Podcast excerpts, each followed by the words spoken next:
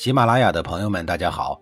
告诉大家一个好消息，除了音频以外，我最近开始以视频的方式为大家讲历史，内容也不再局限于中国古代史，而是涵盖人文、社会、西方历史等等，还包括对一些经典童话人物、历史人物进行全新解读。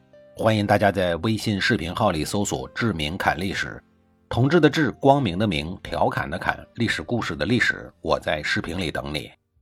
上一集里啊，我说到了赵崔建议晋文公再一次的邀请周天子打猎的事情，晋文公不假思索的就同意了赵崔的建议。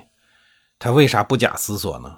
因为他担心假以思索之后啊，自己就改变了主意呗。于是，在赵崔的帮助下，晋文公很快就将邀请信写好了，随后派人快马加鞭送到洛阳。周襄王对晋文公多少还是有些重视，甚至可以说是畏惧的。看到信以后啊，也就不假思索的直接答应了下来。接下来的事情啊，就变得十分的顺利。这年冬天，在周襄王主持之下，晋文公、宋成公、齐昭公、蔡庄公、秦穆公等集体到温邑参加会盟，也就是今天的河南省温县的境内。魏成功作为主犯，自然也在受邀之列。不过，跟上一次建土会盟一样啊。魏成功对自己到底该不该去，又陷入了两难。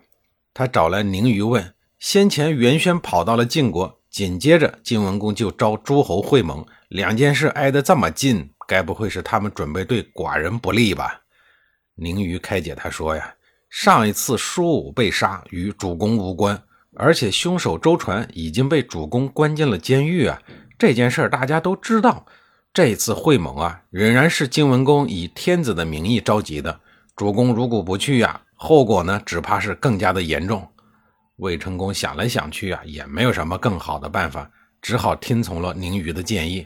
可等他到了瘟疫以后啊，晋文公竟然下令不准他参加会盟，并把他给软禁了起来。魏成功这一下子真是肠子都悔青了。直到会盟结束，晋文公才决定着手处理魏成功的事儿。两天以后，宁虞和袁轩俩人被带到了临时搭建的公堂里。袁轩以原告的身份出席，宁虞呢担任魏成功的诉讼人，甄庄子担任魏成功的代理人，世荣担任魏成功的答辩人。仨人呀共同接受袁轩的质问。双方的辩论很快就开始了。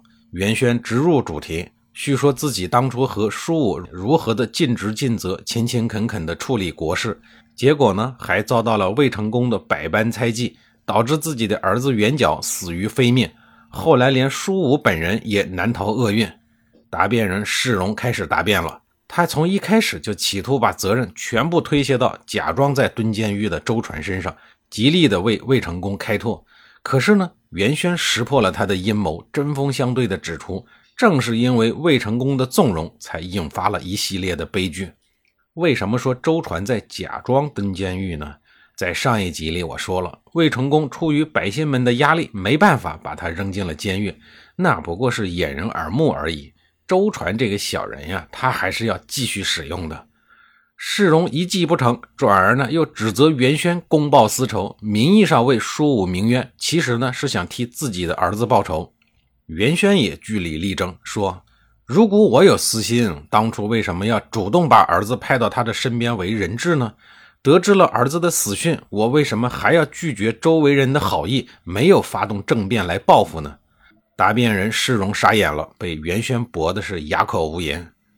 魏成功的应诉代理人甄庄子见状以后啊，接过了话头，与袁轩继续展开了辩论，但是几番回合下来，同样以失败告终。袁轩有理有据，在场之人无不信服。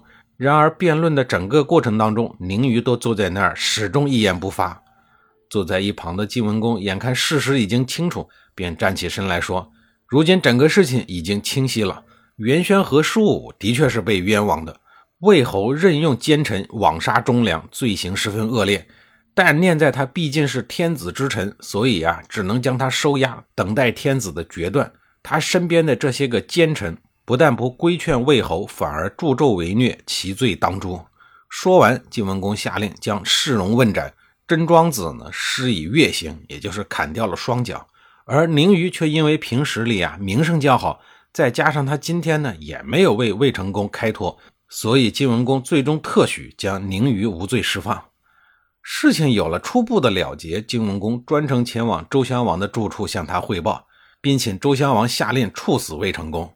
可是周襄王却觉得这种先例不能开，于是对晋文公说：“根据周礼呀，君为尊，臣为卑，做臣子的呢，理应无条件的服从君主，这样国家的政令才能实施。现在元轩以下犯上，与其主公对簿公堂，这已经严重的越礼了。你不但支持啊，现在还要帮助元凶杀掉他的国君，这种事情一旦传开呀。”父子君臣都来对簿公堂，那天下岂不要乱套？晋文公觉得周襄王这似乎是另有所指，但也只能是顺着周襄王的意思。周襄王便提议说：“呀，将魏成功的诸侯身份废除掉，然后带到洛阳关押起来，这样也算对魏国人有一个交代。”晋文公虽然很不情愿，但是他也想不出更好的高招，也只好答应了下来。几天以后，周襄王就带着魏成功返回了洛阳。宁于也奉命跟随周襄王一起离开，在路上呀，负责照顾魏成功的起居。等周襄王走后呢，晋文公还是有些不甘心，于是他决定啊，明的不行就来暗的。他让自己的私人医生跟着魏成功一块儿去了洛阳，名义上是照料魏成功的身体，实际上啊，他已经暗中给医生下了指令，让他找机会用毒酒送魏成功上黄泉路，同时呢。晋文公还特意的叮嘱元轩，让他回国以后赶紧选立新君，从而断了魏成功等人的念想。元轩也是积极的照办。回到国内以后，就和其余的大夫商议，共同拥立了舒武的弟弟，也就是公子瑕当了国君。再说这个晋文公的私人医生啊，虽然他的主子让他废掉魏成功，可是他心里呢却是有些顾虑的。他知道啊。魏成功的命是周襄王亲自下令保护的，万一将来出了差错呀，晋文公的下场怎样暂且不论，他自己一定是必死无疑。这个医生想来想去呀，觉得有必要给自己留一条后路，所以呢，他私下找了个机会，来到了宁于的房中，将晋文公的计划全都告诉了他。宁于听完以后啊，又惊又怕，他对医生冒死相告的行为十分感动。为了不让医生担责呀，他建议医生仍然按晋文公的命令下毒，但是每次下毒的分量啊，都要控制在人体能承受的范围之内。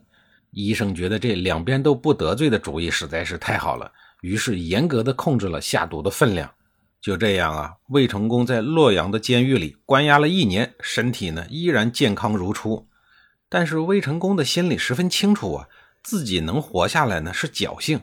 晋文公迟早还会想其他的办法来对付他，所以最可靠的做法还是能尽快的回到自己的国家。不久之后啊，从曹国那边传来了一个好消息，终于让魏成功看到了希望。上一次五路之战以后啊，曹国的曹公公作为俘虏，一直被关押在晋国的监狱里。他和魏成功一样，都在想尽办法，及早的让晋文公准许自己回国。恰好晋文公从瘟疫开完会以后呢。没多长时间就得了病，借着这个机会呀，曹公公心里边有了主意。曹公公到底有啥脱身的主意呢？而且还给魏成功带来了灵感。在下一集里啊，我再给您讲述。